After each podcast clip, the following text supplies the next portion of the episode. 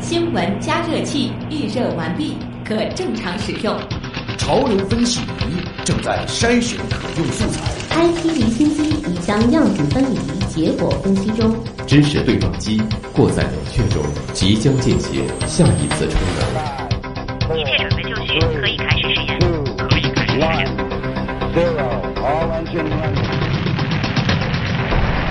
新闻实验室。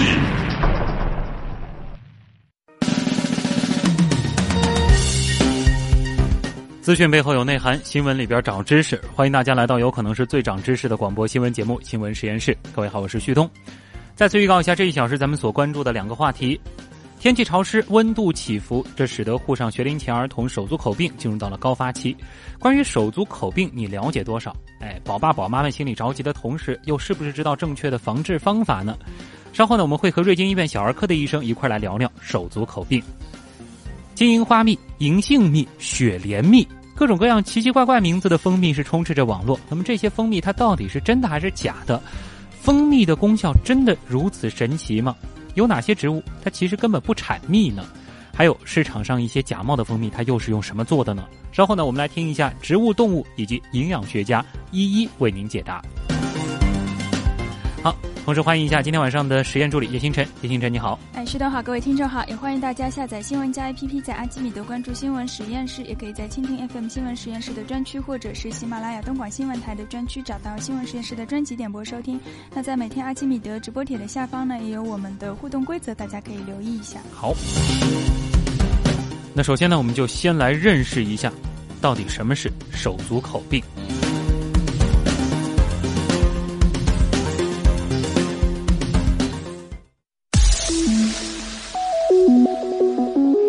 新闻加热器。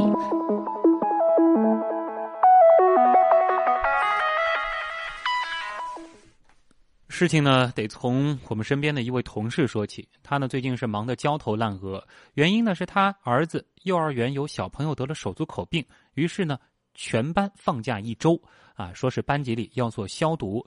于是呢，我们同事就晚上忙着上班，白天忙着带孩子，哎，每天呢还要上报孩子的健康情况。这其实呢，就带出了这样一个在这个季节特别会关注到的话题，那就是如何预防小朋友的手足口病。其实呢，每年的四月到七月、十月到十二月都是手足口病的流行季节，特别是哎这些天啊，天气会比较的潮湿，气温呢又起伏不定啊，尤其是像上海这样的地方，这也是成为了啊这个上海学龄前儿童手足口病的高发期。而关于手足口病，你到底了解多少？这其实宝爸宝妈们心里都很着急，但是呢，很少又会知道那些正确的防治方法。所以接下来的时间呢，我们首先就来聊一聊这个话题。啊，我们连线的是瑞金医院小儿科住院总医师周颖周医生，我们来聊一聊。周医生您好。哎，你好。嗯，首先给大家来介绍一下手足口病，它究竟是一种什么样的疾病？它是通过什么途径传播的呢？啊，是这样。刚才其实主持人也已经说了，嗯，很多的家长一听到手足口这三个字，基本上都是闻之色变的。对。然后我们在平时门诊呢，也经常会碰到像同事那样子说：“哎呀，我们小朋友现在发烧了，上个星期他接触过手足口的小朋友，我们会不会也是这个病啊？”或者说在幼儿园体检的时候，呃，老师保健老师看到小朋友嘴巴里面有泡泡，说：“哎，你们赶快去医院看一下，这个会不会是手足口呀？”这个在我们的临床上面其实是非常常见的。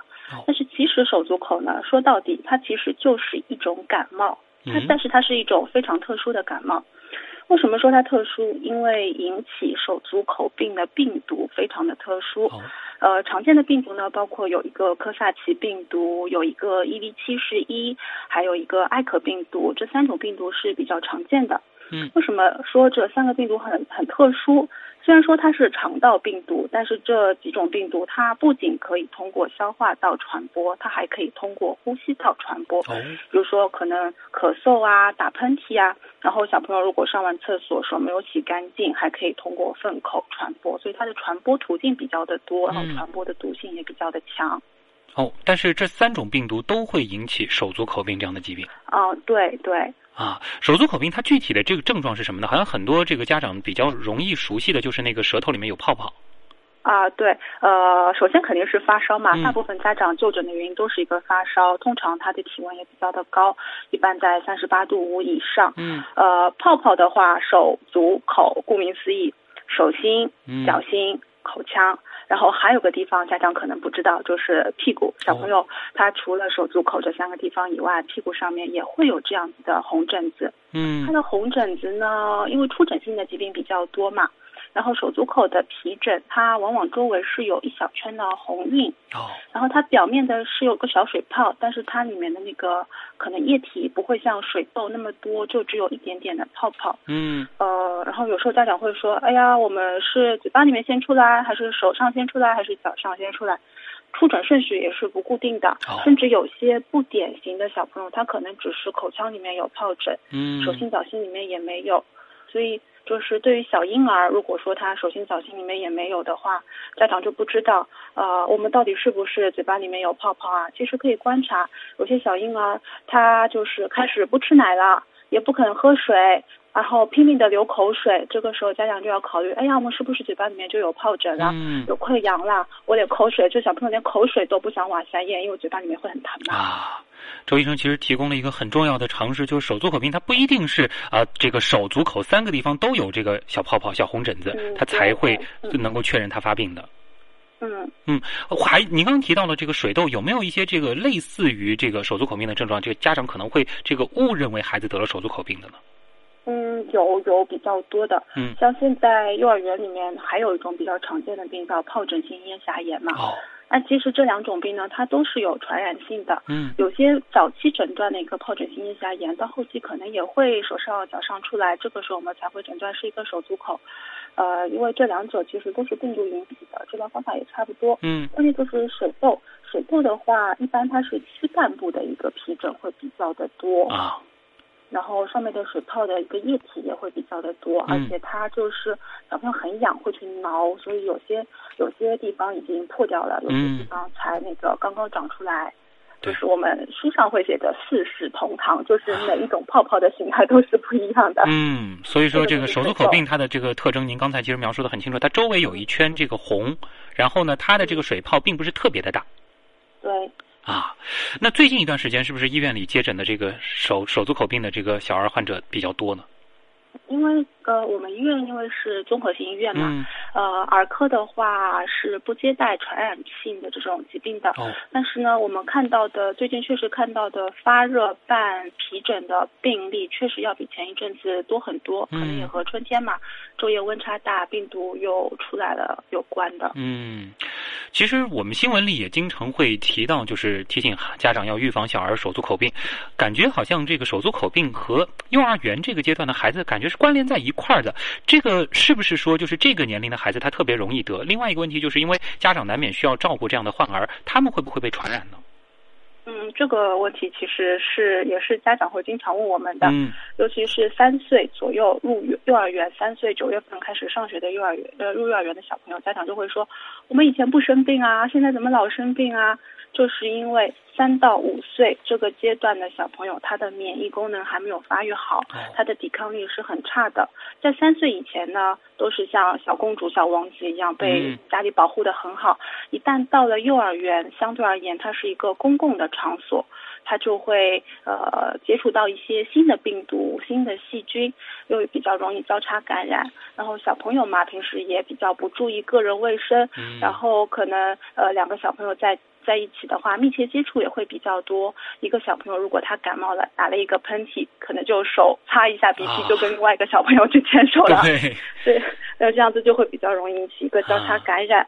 所以幼儿园可能就是会容易引起一个手足口的爆发。嗯然后大人会不会得手足口？答案是会的。哦但是因为我们成人的免疫系统相对而言已经比较的完善，嗯。只要是健康的成人，即使他感染到了手足口病毒，他的症状也不会和小小朋友一样那么重，嗯。可能只是表现为一个低热或者是口咽部的一个疼痛，哦。不会那么的严重。是不是可以这样理解？有的时候可能我们觉得这个得了类似于感冒这样的病，然后我们也没在意，没去看这个医生，有可能我们就是得了手足口病，只是因为他的这个症状不严重 啊，原来是这样，只是说这个病毒在小孩身上，因为他体质的关系。啊，他就会比较容易这个呃症状就比较严重一些。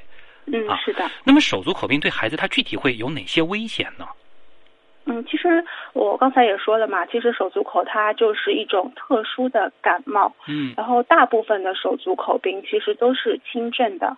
然后，因为病毒感染嘛，病毒感染都是自限性的，只要等它走完整个一个病程，在病程当中，家长给予一个适当的治疗、适当的一个护理，大部分小朋友都不会有后遗症。嗯。但是需要注意的就是，我刚才也说，小朋友他发疱疹之后，嘴巴里有泡泡之后。它就会非常非常的疼，甚至到后期，它那个泡泡会破掉，破掉以后就变成了溃疡。我们有时候在临床会看到小朋友嘴巴一张，真的是整张嘴的黏膜都烂了，这个时候会很疼很疼，他就不肯吃东西，连水都不肯喝，这个就可能会导致一个继发性的脱水或者是一个电解质的紊乱，这个如果严重的话也是会危及生命的。嗯，这个时候就需要到医院去就诊，可能需要给他一些液体。静脉里面用一下来维持一个水电解质的平衡啊。另外就是病毒感染以后呢，我们机体它的一个抵抗力也会有下降。嗯。再加上它进食不好，营养不够，可能会导致一个继发性的细菌感染。这个时候也是要去医院进行治疗的。啊。如果说是重症的，但是重症不太多。嗯。大部分的一个重症的手足口是由 EV71 病毒引起的，就是我刚开始说的那三个病毒。其中的一个 EV 七十一，这个病毒它引起的手足口往往是重症的，可以导致一个神经系统的病变，会引起手足口病的脑炎或者是脑膜炎。嗯，这个就非常会导致死亡。然后如果说是嗯及时治疗的话，也可能会留下一些后遗症。哦，所以说这个其实真正需要特别担心的就是这个由 EV 七十一病毒引起的这个手足口病。对。这个嗯，EV 七十一的病毒检测，它在一些儿童专科医院的话，都是有一个快速检测的啊。也就是说，如果说这个孩子可能得了手足口病，我们就会去做一个检测，然后先来确定他是不是由这个 EV 七十一引起的。嗯，对。啊，如果是 EV 七十一的话，就需要特别重视了。嗯，对的。啊，那如果说患上这个，比如说由 EV 七十一引起的这个手足口病，这该怎么治疗呢？嗯，这个就需要到重症监护室去了，那它其实是这个病毒引起的一个全身其他脏器的一个并发症，嗯，所以要是是要针对这些并发症来进行治疗。嗯，除此之外，像这个一些这个轻型的这个手足口病的话，其实就当成是这个感冒啊来对待，对，啊，就是说好好的这个休息，这个吃一些退烧药，也不用这个刻意的去增加一些什么药物。呃，对，除非是他吃的很差，营养不好，脱水了，这个时候是需要静脉补液，否则一般情况下是不需要用抗生素，是更加不需要打针啊、挂水啊，都是不需要的。嗯，那作为家长的话，我们怎么样来判断啊孩子他这个得了手足口病啊，或者说是他是否得，以及就是他得的是这个轻轻度的还是这个重度的呢？嗯，关键还是观察吧，就是看他一个皮疹，手心、脚心、屁股、口腔这个。这个四个地方肯定是要注意的，嗯，然后说哪些症状提示是重症？这个不仅是手足口病，呃呃，就是发热性的疾病。如果说出现我说的这些症状的话，可能都是需要注意的。首先就首当其冲是。呃，精神情况，我就说小朋友生病是不会骗人的。对，他如果病得严重的话，他的精神肯定是很差的。嗯，如果小朋友精神很差，萎靡不振、嗜睡，这个时候是说明其实一个病情严重。嗯，然后就是反复的呕吐，尤其是那种喷射样的呕吐，这个时候也是可能其经是其实是有一个神经系统的改变。嗯，呃，最后就是一个反复的惊厥。我们有的小朋友他会有一个，就是在呃，在就是三岁左右会有一个高热惊厥，这个往往都是一个单纯性的、遗传性的，这个问题不大。嗯。但是有小朋友他在发热之后会反复的抽筋，而且在两次抽筋当中可能意识也是不清的，这种情况也是需要马上就医的，可能是出现了一个神经系统的病变。嗯，这个大家就需要特别的注意了啊。那么，其实关于这个预防手足口病啊，尤其是刚才这个和周医生聊到的这个 EV 七十一病毒引起的这种手足口病啊，有一个好消息啊，就是说中国已经批准了能够预防 EV 七十一病毒导致的手足口病的这个疫苗啊，批准上市了。目前呢，在国内一些地区已经可以打这个疫苗了。我们也先通过东广记者吕春露的报道，先来了解一下相关情况。对手足口病，家长是又恨又怕，因为这种传染性疾病除了让孩子发热、发皮疹外，个别重症患儿甚至会导致死亡。预防手足口病有效的办法是勤洗手、勤通风。市疾控中心免疫规划所所长孙晓东介绍，现在国产的手足口病疫苗已经上市，并在北京、云南等省市开始接种。我们也正在积极的引进过程当中，我们希望在不久的时间里面能够尽快把这个疫苗引进到上海。第二类疫苗的引进是要由省级卫计委组织下，由省级的疾控部门组织专家进行遴选，通过了就可以在上海进行采购使用。不过，对于家长来说，即便以后注射了手足口病疫苗，也不能对这种疾病掉以轻心。孙晓东提醒，引起手足口病的肠道病毒有二十多种。目前研发这个手足口病的疫苗是针对其中的 EV 七十一病毒，也就是会导致重症的厉害病毒。它只针对引起手足口病的一种病毒，EV 七十幺病毒引起的手足口病呢，往往是一种重症，引发严重的循环系统和呼吸系统的症状，甚至于直接导致死亡。不是说打了这个就不生手足口病了，还是有可能生轻症的其他病毒引起的手足口病。说到疫苗，很多人可能会觉得这是孩子们的专属，和大人没关系。孙晓东说，其实这是一种误区。像是上海已经为一百一十万六十岁以上老人免费接种了肺炎疫苗，接种疫苗后可有效降低老人患上肺炎链球菌感染性疾病，同时能在一定程度上改善呼吸道慢性疾病症状。我们现在有很多疫苗针对的对象其实是全人群的，就像我们现在给老年人打的那个肺炎疫苗，两岁以上的儿童都可以接种。还有比方说流感疫苗，成人接种有一个好处，它可以在全社会的人群当中树立一个免疫屏障，更好的保护老年人、保护儿童这些免疫力比较低下的人，他不得病。好，我们继续来连线啊，周医生啊，我们继续来聊这个手足口病啊。刚才呢，我们也是听到了一个好消息啊，针对这个 EV 七十一，它是有了疫苗。那么我们想继续来请教的，还是和预防有关的，就是除了疫苗这样的方法，这个其他预防手足口病的方法都有哪些呢？嗯，其实呃，能听到这样一个疫苗的上市，还是蛮开心的。嗯。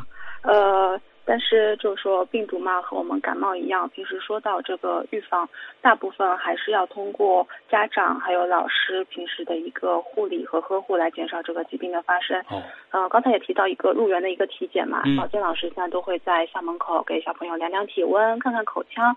其实这个从很大一部分的程度上就杜绝了隐性感染的一个小朋友入园，因为有一部分小朋友他可能得了这个病，但是他没有症状。他除了嘴巴里面有疱疹之外，他自己没有任何的不舒服。如果在呃，如果说老师发现，哎呀，你这个小朋友可能是个手足口，你到医院里面去排除一下，嗯，这样就杜绝了一个隐性的感染在呃学校里面，在幼儿园里面传染给其他的小朋友，这个是一个很好的一个手段。这是需要就是老师和家长都来这个没事看一看孩子的这个舌头的一个情况，嗯。呃，也不是，因为现在我知道是很多幼儿园在就是上学的时候在校门口。就会有保健老师每天都会看一下，对吧？嗯，因为这个病也是大家都很怕嘛。对。然后就是那个呃，在我们诊里面也经常会碰到一些家长，特别是一些年纪比较大的老年家长，平时爱带小朋友去大卖场或者是超市，他们可能觉得带着孙子孙女去超市买点东西吃啊很好。对。但是我是绝对反对的。哦。嗯，因为呃这是一个公共场所，嗯，而且这个公共场所通风很差。哦，在里面的人又特别的多，那就导致这个环境里面会有很多的细菌和病毒，嗯，那就不只是导致手足口病的发病率增加，其他的一些感染性的疾病都会增加。如果要带小朋友出去，完全可以去一些公园啊、草坪啊、广场这些通风比较好的地方。这种人口密集、通风不好的场所，我是不推荐呃家长带小朋友去的。就这些地方对成人没有什么关系，但是对于这个免疫系统并不是这个特别完善的小孩来说，啊，就比较讨厌了。嗯，对。啊。然后大家可能还比较关心，就是我们吃什么好才可以预防这些疾病？因为中国是一个饮食大国嘛，大家都比较关心吃。啊，呃，其实我平时也是跟家长说，没有刻没有必要去刻意的给小朋友补。啊，营养均衡、平衡就可以了。嗯，然后就是通过一些适当的运动锻炼来增强小朋友的体质。啊，当然这个可能这个每个幼儿园老师都会教小朋友的这个勤洗手啊，注意个人卫生啊，啊，这个玩耍之后要注意及时的清洁，这些其实也是非常基本的预防手足口病的方法。嗯嗯，对。啊，好，那今天也再次感谢来自瑞金医院小儿科的啊住院总医师周颖周医生给我们带来的详细解读，谢谢您，再见。嗯，谢谢。